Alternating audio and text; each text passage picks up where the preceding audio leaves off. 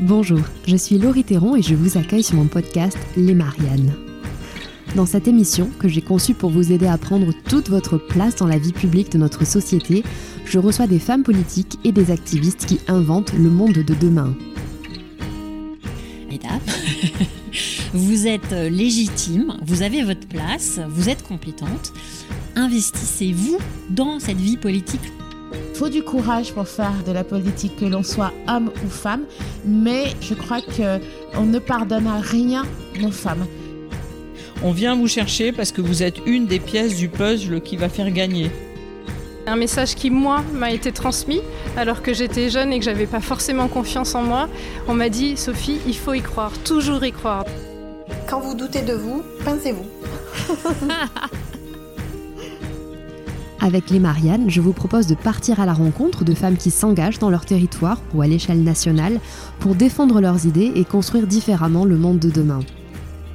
Quant à moi, je suis une passionnée de politique et d'engagement et je rêve d'une société plus égalitaire. J'ai passé 7 ans dans la peau d'une collaboratrice parlementaire au Sénat et j'accompagne aujourd'hui les entreprises et les changemakers dans leur communication digitale et la conception de leur stratégie éditoriale. Pour soutenir ce podcast et permettre au maximum de personnes de bénéficier de son contenu, abonnez-vous, notez-le 5 étoiles et partagez-le autour de vous. Je suis évidemment présente sur les réseaux sociaux, vous me retrouverez avec le compte ElMarianneFR. Enfin, pour être informé de la sortie d'un nouvel épisode, abonnez-vous à la newsletter que vous trouverez sur mon blog. Et puis, vous pouvez aussi soutenir financièrement le podcast en laissant un don sur la plateforme Tipeee. Bienvenue dans l'univers des Mariannes.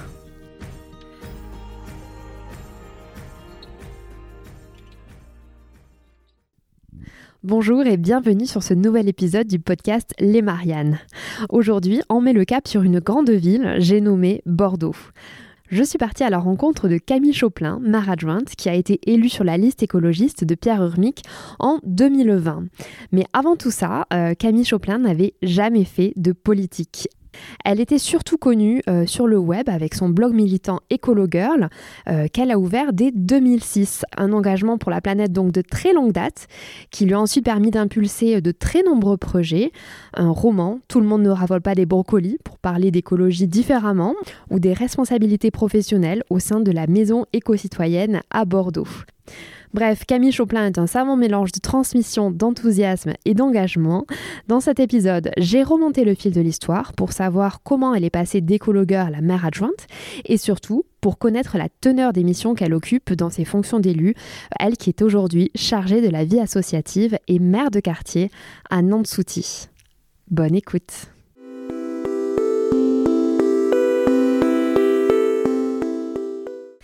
Bonjour Camille Choplin. Bonjour. Nous sommes euh, à Bordeaux, à l'hôtel de ville de Bordeaux. Je vous remercie beaucoup euh, d'avoir accepté mon invitation à témoigner de votre parcours euh, sur les Mariannes. Avec grand plaisir. Camille Choplin, on va commencer cette interview par le moment portrait chinois pour mhm. apprendre à mieux cerner ah oui, votre ça démarre fort. personnalité. Trois petites questions. Ok. Alors, si vous étiez un hashtag, hein, vous seriez lequel? Euh, hashtag joie de vivre, c'est le premier qui me vient. Ah ben c'est super, c'est solaire comme vous. Ouais. si vous aviez une heure de plus chaque jour, que feriez-vous?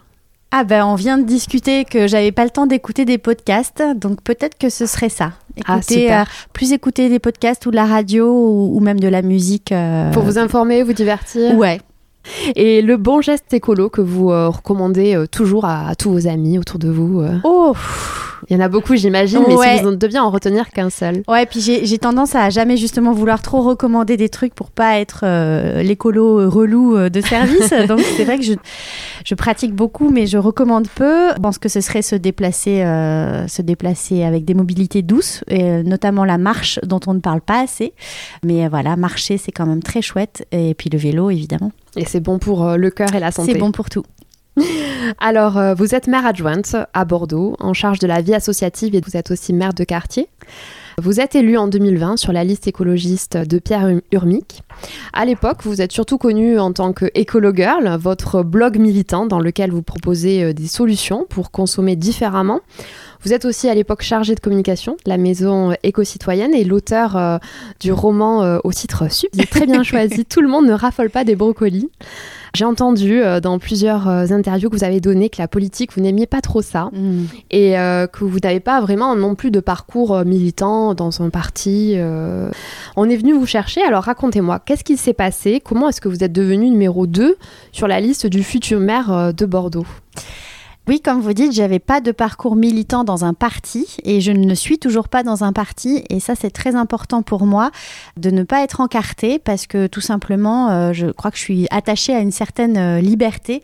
Et euh, finalement aujourd'hui mon, mon, ac- mon activité politique elle a du sens dans cette mairie-là et dans cette équipe-là et avec Pierre Urmic. Et en fait c'est vraiment Pierre Urmic que j'ai suivi plus qu'un parti ou, quoi. Et en gros, bah, il, il cherchait justement quelqu'un qui ne soit pas encarté, mais qui soit euh, très engagé euh, dans, les valeurs euh, écologiques. Et voilà, et, ils sont venus me chercher au tout début. J'ai dit non parce que justement, j'étais pas du tout. Dans cette optique euh, de faire de la politique. Et puis, euh, bah, à force de peser le pour et le contre et de me dire, mais qu'est-ce que j'ai vraiment envie? Bah, J'ai envie d'avoir de l'impact. J'ai envie euh, voilà, de, changer le monde, quelque part. Et, est-ce que c'est pas là un bon niveau pour agir et pour vraiment bah, accompagner cette transformation dont nous avons tant besoin? Et là, on me propose quelque chose un peu sur un plateau. Est-ce que, est-ce que j'ai le droit de refuser? Est-ce que si je refuse, je vais pas le regretter toute ma vie? Donc finalement, euh, ben, j'ai pris mon courage à deux mains et j'ai dit allez, on y va. euh, et, euh, et voilà. Et puis après, bah, ça, s'est enchaîné très vite. On a fait la campagne, on a une super campagne, on a appris à se connaître les uns les autres et on a gagné. Et justement, comment est-ce que vous êtes préparé pour cette campagne un peu éclair? Vous n'aviez rien des codes de la politique. Oui. Comment est-ce que vous vous êtes euh, familiarisé avec ce milieu-là et avec cette campagne politique? Comment on ressent, euh, par exemple, de se voir, euh, de voir sa tête sur les affiches, dans les rues euh alors moi, j'avais pas trop ma tête sur les affiches. hein. C'est quand même beaucoup le maire euh, qui emmène, euh, qui emmène son équipe. Après, moi, j'ai quand même, j'avais quand même une vie publique. Voilà, sans être engagée politiquement, je commençais à avoir une vie publique. Vous l'avez dit avec, euh, bah, avec le roman, avec le blog. Euh, du coup, j'avais déjà eu des articles dans la presse, etc. Donc c'est quelque chose. À laquelle je me suis habituée au fil des années finalement euh, d'avoir une image publique. Enfin, ça m'arrivait qu'on m'arrête dans la rue euh, pour me parler euh, voilà de- des différentes choses que je faisais. Du coup, contrairement à d'autres à d'autres élus, j'ai pas basculé comme ça dans la vie publique. Donc ça, je pense que pour moi, ça n'a pas été compliqué Mm. cette étape-là. Après, euh, c'est vrai que j'ai pas les codes du tout, euh, voilà, les discussions euh, entre partis, etc. Là, là, moi, j'étais pas du tout là-dedans. En plus, je suis arrivée vraiment au mois de novembre, le programme était déjà écrit, il y avait beaucoup de choses qui étaient déjà faites. Donc finalement, moi, j'ai accompagné la campagne bah, avec mes idées de, de communicante, avec bah, voilà mon, enthousiasme, et ça s'est fait. Et puis alors après, bah, c'est vrai qu'il faut se remettre dans le contexte. On était au tout début du Covid, donc à partir de février, ça a commencé à être compliqué. Euh, mars, on a fait le premier tour, et juste après le premier tour, boum, confinement. Tout le monde chez soi, il se passe plus rien. Euh, voilà, donc euh, c'était intéressant de prendre ce temps-là aussi pour euh, bah, justement se poser un peu après la frénésie des premiers mois de campagne. Et en même temps, c'était complètement bah, Surréaliste. surréaliste. oui. Voilà, c'est ça. Donc Vous voilà. avez démarré sur les chapeaux de roue. Et, euh, et, et du coup, bah, c'était une- une- vraiment une campagne en deux temps. Et donc, le deuxième tour, euh, bah, vraiment au mois de juin, quoi. hein. Finalement, on a été élu deux, deux mois et demi après avoir fait le premier tour. C'était assez, assez, assez dingue. Alors aujourd'hui, donc vous êtes euh, en charge de la vie associative et maire de quartier à Nantes-Souty. Compte environ 6000 associations à Bordeaux, je crois, c'est bien ça? Oui. Quoi ça consiste finalement cette compétence pour ceux qui nous écoutent et qui savent pas trop ce que c'est euh, un maire qui s'occupe de la vie associative d'une ville euh, comme Bordeaux? Ah oui, et d'ailleurs, je vous remercie de poser la question parce qu'en règle générale, je me rends compte que les gens ne savent pas trop à quoi sert un adjoint au maire. Et, euh, et pour moi, on a aussi cette, euh, cette vocation-là à faire œuvre de pédagogie pour euh, expliquer un peu euh, à quoi ça sert, ce qu'on fait, etc. En gros, on a plusieurs, euh, plusieurs missions. En gros, l'adjoint au maire, il montre un cap. Voilà, un cap de sa politique dans sa délégation, quelle que- quelle soit, hein, que ce soit la culture, le sport, euh, l'éducation, la jeunesse, euh, la petite enfance, etc. Toutes ces, euh, toutes ces compétences municipales. Donc on doit déjà montrer un cap tracer une feuille de route et dire dans quel sens on a envie d'aller en adéquation avec le, projet de la mandature. Donc voilà, et puis après on a quand même une certaine liberté, chacun, chacun d'entre nous, pour mettre en œuvre des projets. Donc moi par exemple sur la vie associative, bah, évidemment, la, première chose, c'est être à disposition des associations, donc euh, les rencontrer. J'ai beaucoup de rendez-vous avec des assos où je vais les voir euh, là où elles sont, sur euh, leurs événements ou dans, dans leurs assemblées générales quand j'ai le temps ou des choses comme ça. Donc d'aller rencontrer les associations, de les aider aussi dans leur démarche, de faire le lien avec les, les services de la vie associative et de la mairie en général. Donc ça, c'est un premier truc. Il y a beaucoup de représentation, évidemment. Et puis après, ben, nous, on gère beaucoup de salles municipales aussi, donc c'est euh, euh, faire en sorte que ce, soit connu, que tout ce qu'on fait, euh, les formations, l'accès aux salles municipales, tout ça, ça soit connu. Donc ça, c'est mon, mon rôle un peu de communication autour de ça. Et puis de mettre en place des événements pour faire connaître les associations, pour leur aider dans leur quotidien. Donc que ce soit le forum du bénévolat ou le forum de rentrée des associations. On met aussi en place des journées interassociations pour qu'elles se connaissent entre elles sur des thématiques. Là, on a fait tout un parcours autour de l'éco-responsabilité des associations pour qu'elles prennent conscience qu'elles ont aussi leur rôle à jouer et qu'elles peuvent faire des petits, euh, des petits changements. On a mis en place euh, la possibilité pour les associations d'être sur les marchés euh, pour faire connaître leurs activités aux, bah, aux gens qui viennent faire leur marché. Enfin voilà, tout ça, c'est plein de choses qu'on met en place pour faciliter le travail des associations et la mise en lien. C'est passionnant. C'est passionnant. Et euh, est-ce qu'il y a un événement euh, dans quelques mois euh, à signaler pour les Bordelais qui nous écouteraient? Eh ben oui, donc on va faire la rentrée des assos, parce que quand on est arrivé, pareil, on était en plein Covid, donc tous les événements ont été Ça a annulés. été une période extrêmement compliquée pour Très tous les compliqué. acteurs du monde associatif. Tout à ouais. fait. Ah oui, oui, oui. Alors les assos ont beaucoup souffert. Mm. Il y a eu aussi beaucoup de, de pertes de bénévoles. Donc c'est vrai que là, je, je vois que ça reprend petit à petit. Est-ce qu'on a retrouvé les niveaux d'avant Covid? Ça dépend des assos. C'est difficile euh, d'avoir un, regard général parce que ça dépend des assos. Il y en a, euh, elles sont remontées tout de suite. Il y en a d'autres, euh, c'est encore un peu poussif.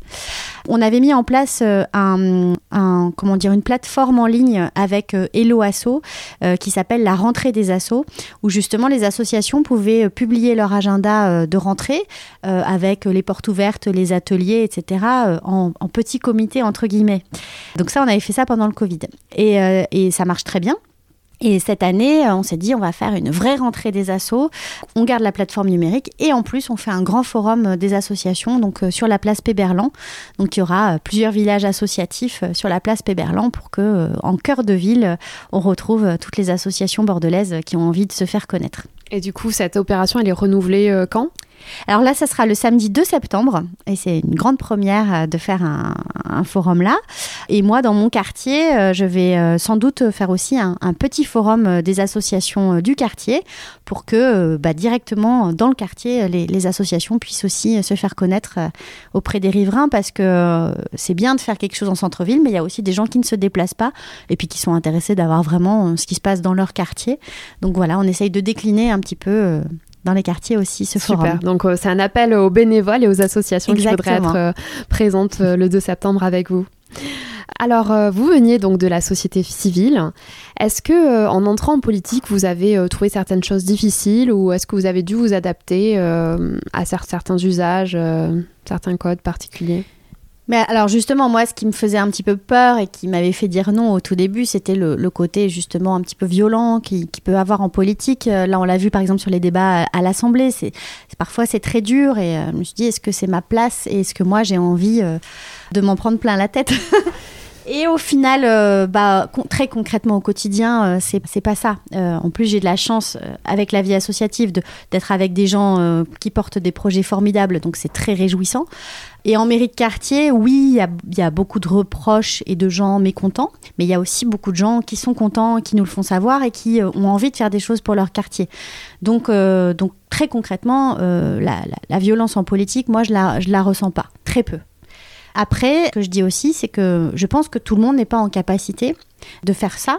Parce qu'il faut bah, énormément de déjà d'organisation, d'organiser son temps, parce qu'on est très pris, on a beaucoup beaucoup de contraintes euh, qui ne dépendent pas de nous, d'obligations, de, de représentation, de choses à faire.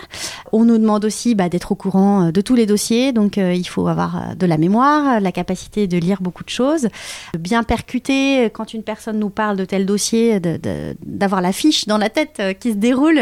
Bah, c'est vrai que c'est quand même une gymnastique intellectuelle. Donc moi, je pense que c'est pas à la portée de tout le monde euh, le, système dans lequel on est actuellement. Ce que je regrette un peu quelque part, parce que finalement, la démocratie, ça devrait être de faire en sorte que tout le monde puisse avoir euh, la possibilité un jour d'exercer euh, ces fonctions-là. Mais je, enfin voilà, je me rends compte que c'est pas évident, quoi. Et ça, c'est quand même important.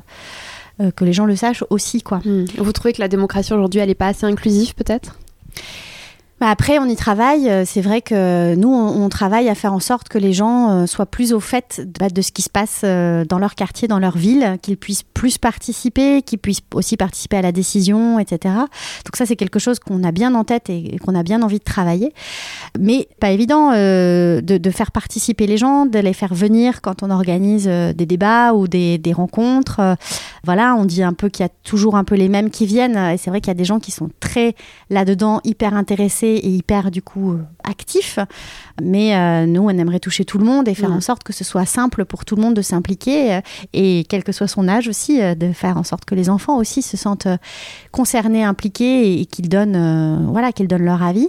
Donc, bah, c'est pour ça que j'avais lancé très vite la création du Parlement mobile au tout début. Donc, quand j'étais adjointe à la démocratie permanente, quand je suis arrivée, j'ai vu ce, ce petit édifice de bois qui peut se balader de quartier en quartier et pour permettre en fait des espaces de rencontre et de débat qui n'existent pas sinon. Ou alors c'est fermé, c'est dans les salles quand on va faire un conseil de quartier, c'est Hmm. fermé. Donc là, on se met dans la rue, on est visible, n'importe qui peut venir. Et on a eu des, des moments assez incroyables où justement, euh, voilà, avec les, les enfants du quartier qui étaient là, qui faisaient du skate à côté, euh, ce machin et tout, et on leur a euh, proposé ce temps. euh, si j'étais maire de quartier, qu'est-ce que je ferais? C'était hyper intéressant. Enfin voilà, ça c'est une anecdote. J'en ai plein. Hmm. Il y a aussi des beaux moments en politique, il y a Oh, aussi des, y a, des belles choses. Beaucoup de bons moments. Qu'est-ce qui vous anime justement? Bah moi, c'est la rencontre. De toute façon, j'ai toujours été quelqu'un qui aime euh, le lien social, qui aime connecter les gens entre eux et qui, qui aime rencontrer les gens. Moi, j'aime l'humain, donc euh, l'humain et les projets. Moi, je me suis toujours engagée euh, justement en me disant que l'action, c'était le meilleur remède à l'éco-anxiété notamment. hein. Voilà, quand on est engagé dans l'écologie, bah, moi, ça fait... ça fait 17 ans que je suis là-dedans et que je vois euh, les choses s'aggraver euh, et que c'est difficile en fait. Et, euh, et bah, le seul remède que j'ai trouvé à ça, c'est l'action. Donc au final, euh, c'est ce que j'aime le plus dans, dans ce que je fais. C'est voilà, c'est vraiment bah, agir, euh, me, me sentir euh, utile et faire en sorte que les gens se rencontrent. C'est le conseil que vous donneriez à la jeunesse qui parfois euh, Ouais. peut être un petit peu euh, noyée par toutes ces informations négatives et effectivement très vite basculé dans l'éco-anxiété, Oui. des théories un peu apocalyptiques. Oui, le, le problème qu'on a, c'est que hum, on nous présente toujours un futur euh, hyper anxiogène et on n'entend pas trop les autres, euh, les autres discours euh, où justement ça peut être euh, très positif et très joyeux. On se laisse, euh, bah, on voit dans les médias, hein, dans les médias c'est surtout des mauvaises nouvelles, on, parle rarement des bonnes nouvelles. Donc on est, on est dans ce schéma-là où euh, bah, forcément le futur il est noir, il est dur euh, et euh, ouais ça, ça doit pas être simple pour la jeunesse. Enfin moi je, je sais que euh, je me rends compte que quand euh, voilà, j'avais 17-18 ans, on parlait pas du tout de ces trucs-là et que j'étais très préservée. Voilà, c'est venu après, enfin voilà, c'est venu dans ma vingtaine. Et encore dans ma vingtaine, c'était c'était pas euh, aussi sombre qu'aujourd'hui. Donc moi, j'ai envie de montrer aussi que des alternatives sont possibles et que on nous fait toujours un peu passer pour euh, les Khmer verts, les anti-joie de vivre. C'est marrant, je vous disais hashtag joie de vivre. Euh, Il y a eu- voilà, sur euh, les écolos, euh, ils sont là pour nous punir, etc. Alors qu'en fait, c'est pas du tout ça. Nous, on est, on, on aime, on aime la vie, on aime le vivant, et on n'a qu'une envie, c'est de, de, de, de, de garder euh, cette, euh, ce- ce- comment dire, cette, cette, euh, La beauté du vivant. la beauté du vivant, et puis cette chance qu'on a de vivre sur cette terre qui est si belle et euh, euh, voilà, si accueillante et euh, qu'on est en train de saccager. Et, et alors que voilà, nous, juste ce qu'on veut, c'est préserver ces conditions de vie pour les générations futures. ah oui, bien sûr. Et même pour nous, hein, ça arrive déjà. hein. Alors euh, parfois le risque quand on vient de la société civile euh, comme vous, c'est et quand on prend des responsabilités politiques, c'est de ressentir une certaine désillusion, désillusion euh, parfois de ah mince, finalement euh, je pensais qu'on pouvait faire plus de choses par exemple. Est-ce que c'est votre cas Camille Choplin Pas du tout. je peux le comprendre, je peux l'entendre. Je pense que pour euh, certains collègues, vous parlerez euh, différemment. Mais moi, je pense que j'étais assez lucide, en fait, euh, sur les choses. C'est vrai que vous l'avez dit, j'ai travaillé à la maison éco-citoyenne, donc dans un, un établissement de la fonction publique. hein. donc j'avais déjà un, un peu un rapport aux politiques euh, dans le sens où voilà, ça appartenait euh, à la ville de Bordeaux, puis à Bordeaux Métropole, donc je savais un petit peu comment ça se passait, etc. Sur la, la lenteur de l'administration, euh, par exemple, donc ça, j'étais déjà au fait de tout ça. Donc ça m'a pas désillusionnée à ce niveau-là. Non, au contraire, moi, je suis plutôt euh, bah, satisfaite, moi qui avais un petit peu peur euh, de cette vie politique, et bien au final, euh, je- ça me plaît beaucoup. Il n'y a pas un jour où euh, je me dis pas quelle chance d'avoir vécu cette journée. Donc euh, je suis, non, non, je suis très heureuse dans, dans mon rôle et voilà, pas du tout désillusionnée. Vous parliez euh, tout à l'heure euh, du rythme et de l'agenda Oui. et de l'importance de rester maître de son agenda. ouais. Une semaine avec vous, ça ressemble à quoi? Alors, c'est très rigolo parce que c'est une question qu'on me pose souvent. On dit plutôt la journée type. Et je m'étais dit, c'est impossible de raconter une journée type puisqu'il n'y en a pas. Et je vais faire une semaine. Et euh, donc, ça fait euh, une semaine que je me dis, bon, il faut que je prenne le temps d'écrire euh, sur mes réseaux sociaux comment c'est composé ma semaine. Ou parfois, je vois des élus qui publient leur agenda, par exemple. Et j'ai toujours pas pris le temps de le faire. Et c'est vrai, ça serait vraiment intéressant euh, que j'arrive à le faire pour montrer bah, la diversité, euh, la diversité de tout ce qu'on fait. Donc on a bah, les, trucs obligatoires entre guillemets. Donc c'est par exemple les, commissions de sécurité. On va vérifier euh, avec les pompiers si les établissements recevant du public sont aux normes. Donc ça, ça prend trois heures à chaque fois, mine de rien. Voilà, c'est une demi-journée. euh, et c'est hyper intéressant parce que déjà, on voit le formidable travail que font les pompiers pour maintenir notre sécurité, que font aussi euh, bah, euh, les restaurants, les différents établissements pour maintenir ce service-là. On a les conseils d'école qui reviennent une fois par trimestre. Donc moi, maintenant, j'en ai quatre. Donc deux conseils d'école élémentaire, deux conseils d'école maternelle. Donc ça c'est plutôt le soir avec les parents d'é- les parents d'élèves, euh, l'équipe pédagogique, etc. On a les mariages. Donc là c'est sur la base du volontariat. Qui veut euh, fait des mariages. Donc là moi j'en ai euh, j'en ai trois la semaine prochaine, le samedi. Là, par exemple, dimanche, j'étais sur le carnaval, euh, puisqu'il y avait le, carnaval des deux rives qui était là, donc euh, bah, j'y étais, euh, j'y étais présente. Après, j'ai des points, évidemment, avec mes équipes, avec mes services. Donc, avec le service de la vie associative, j'ai un point hebdomadaire. L'équipe de la mairie de quartier, on, se fait des points régulièrement, puisqu'il y a tout le temps des, appels entrants, entre, guillemets, donc des choses à régler, euh, etc. On monte aussi pas mal d'événements et de projets sur le quartier, donc bah, il faut les suivre. Voilà, j'oublie certainement plein de choses. Hier, il y avait conseil municipal, euh, une fois par mois. Dans deux semaines, il y a le conseil métropolitain, parce que je suis aussi élue métropolitaine, une fois tous les deux mois. Voilà, et puis après, bah, il y a les rendez-vous avec les associations, la représentation sur les événements.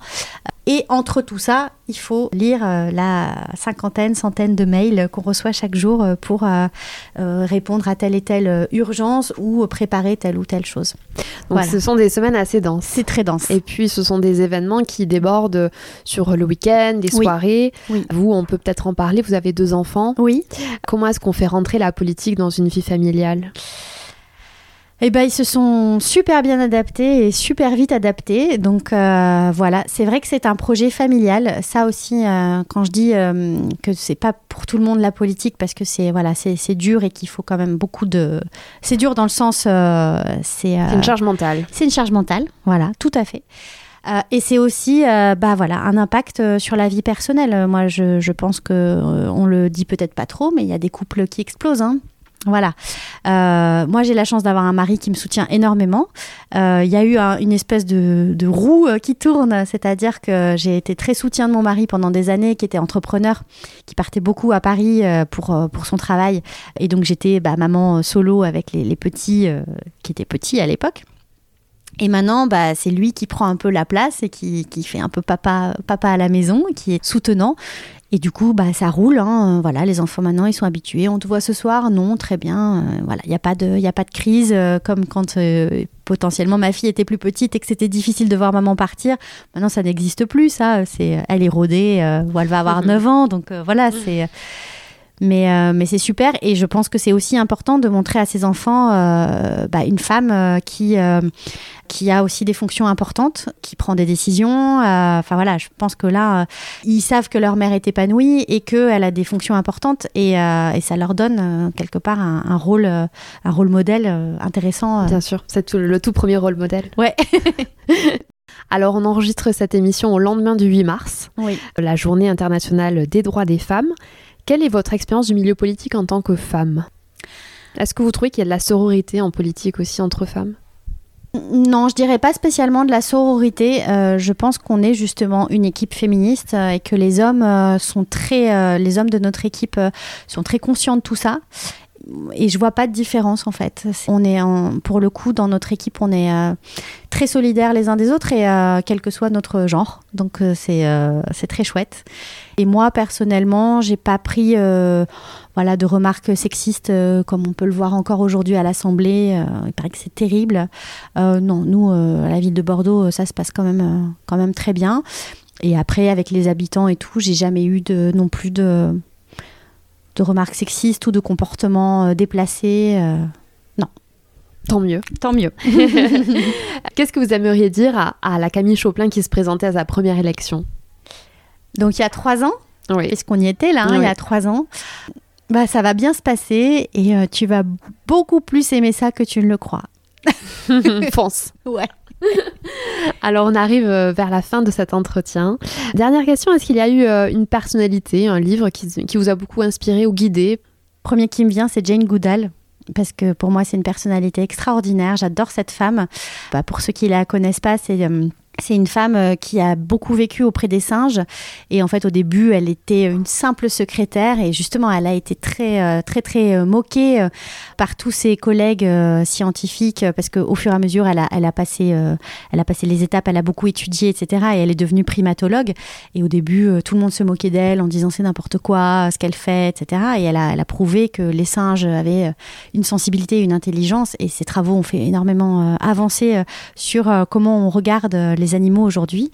Et, euh, et elle est, euh, elle est d'une d'une simplicité, d'une beauté euh, extraordinaire. J'adore cette femme, j'adore Elle l'écouter. vous inspire beaucoup. Elle m'inspire énormément. En un mot, votre conseil pour les femmes engagées qui militent euh, dans des associations Mm. euh, ou en politique pour défendre leurs idées, quel conseil vous leur donneriez? Prenez soin de vous. Considérez-vous comme votre meilleur ami et euh, si vous voyez que vous avez des moments où, où c'est difficile, où vous êtes fatigué et tout, qu'est-ce que vous direz votre meilleur ami? Et euh, faites-le quoi. Parce que voilà, il y a des moments où euh, on est fatigué et on a le droit d'être fatigué. Et il y a des moments où on a juste envie de voir personne, euh, ou euh, voilà, et on a le droit aussi. Et on n'est pas des machines, on est des êtres humains et on est des femmes, on est cycliques. Euh, donc je crois qu'il faut, il faut s'écouter, vraiment s'écouter et préserver son énergie. C'est une remarque que je me suis faite là il y a quelques jours où on sent un peu cette énergie de printemps là qui remonte. Mm. Il y a plus de lumière, il y a toujours quelque chose qui se passe au printemps. Et, et bah du coup on a envie de sortir, de faire des projets. euh, Enfin il y, a- il y a quelque chose qui voilà, qui Une nous sève pousse. qui remonte Il y a un la petit sève peu. qui remonte. Et c'est exactement ça. Et, euh, et nous en fait. euh, euh, nous, on a besoin d'avoir la sève en permanence parce que, bah parce qu'on est tout le temps sollicité, on a tout le temps plein de choses.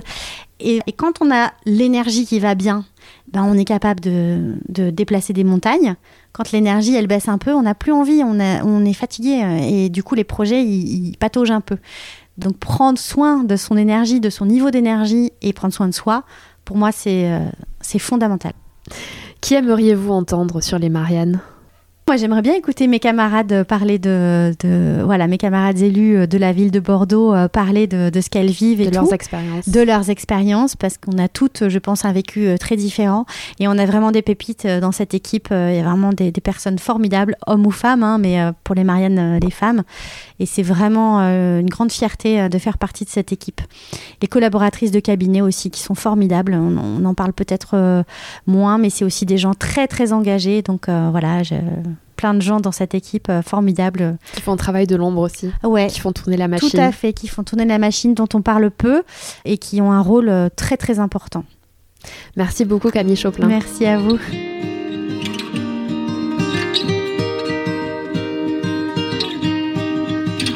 Merci pour votre écoute engagée.